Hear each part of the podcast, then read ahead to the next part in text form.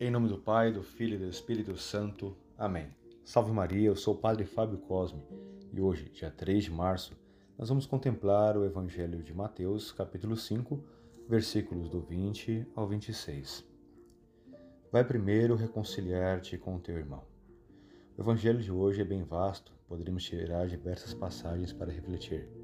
Porém, nesse tempo da quaresma, faz bem refletir de modo profundo sobre o perdão e a reconciliação, especialmente com Deus.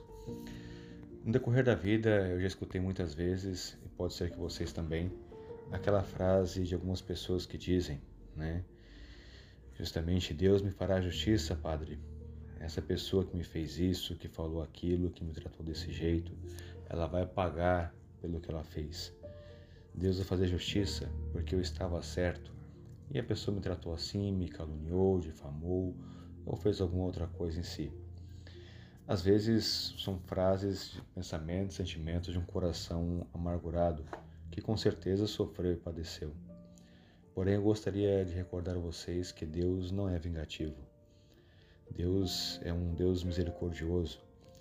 E recordar a bela encíclica do Papa Bento XVI, que trata fundamentalmente do amor divino para com o ser humano. Deus caritas est, Deus é amor. Essa mesma encíclica é tirada da carta de João, capítulo 1, versículos do 4 ao 16, nos mostra que Deus é amor e quem permanece no amor permanece em Deus e Deus nele. Ir primeiro reconciliar com o nosso próximo. Talvez aqui entra o sentido da justiça, de se perguntar Talvez você nunca tenha se perguntado o que é justiça para Deus e o que é justiça para você. O que é misericórdia em Deus e o que você acha que é misericórdia. Ou, de certo modo, como seria o perdão. Posso garantir para vocês que só é capaz de perdoar de um modo verdadeiro quem experimentou o perdão de Deus. O perdão de Deus ele renova a gente e transforma. É uma experiência profunda e única e pessoal. É incomunicável, a gente pode dizer assim, é inexplicável porque justamente ao prostrar-se diante de Deus, reconhecer as suas misérias imperfeições, nós somos transformados. É impossível levar uma vida de oração, uma vida justa diante de Deus e não ser misericordioso. Não tem como. Porque a misericórdia e o amor de Deus, essa justiça santificadora em Deus, ela é como o fogo. O fogo onde toca, ele transforma, ele muda, ele aquece, ele faz novo as coisas, né? E assim vai ser o amor de Deus. Então a pessoa que experimenta esse amor misericordioso do Senhor, ela é transformada. E muitas vezes nós não conseguimos nos reconciliar com o nosso próximo ou buscamos nos afastar porque não entendemos plenamente o sentido do perdão. Somos pessoas às vezes amarguradas, rancorosas, que sempre vivemos recordando o passado. Somos como vítimas eternas de pessoas que vivem esse vitimismo de um modo profundo.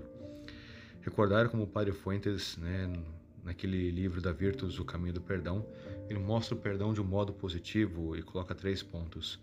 Primeiro, que o perdão é o abandono do ressentimento que temos para quem nos ofendeu ou nos feriu injustamente. Segundo, é a renúncia à revanche, a que, sendo objetiva a injusta da ferida, temos direito a, segundo a justiça humana. Terceiro, o esforço em responder com benevolência ao agressor, quer dizer, com compaixão, generosidade e o amor. As mágoas passadas na nossa vida, né, as coisas que nos aconteceram, as feridas, elas são como uma âncora que às vezes nos impedem de ser felizes, porque elas nos mantêm ali atracado, preso.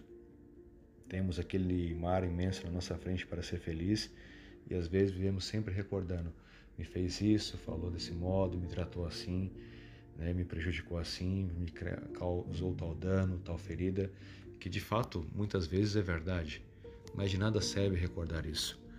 Por isso, quando você não souber o que fazer ou como rezar, muitas vezes, basta recordar a passagem de Lucas 23, 34, quando o Senhor também estava na cruz, injuriado, ofendido, machucado, sangrando, né, ele pendurado na cruz e vai justamente levar ao Pai a, a bela oração: Pai, perdoa-lhes, porque não sabem o que fazem.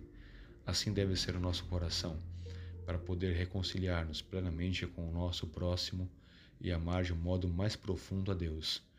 pois se tivermos em nós algo que não seja do amor divino, da misericórdia divina, é um sinal que nós estamos plenamente unidos a Ele. Louvado seja nosso Senhor Jesus Cristo, para sempre seja louvado.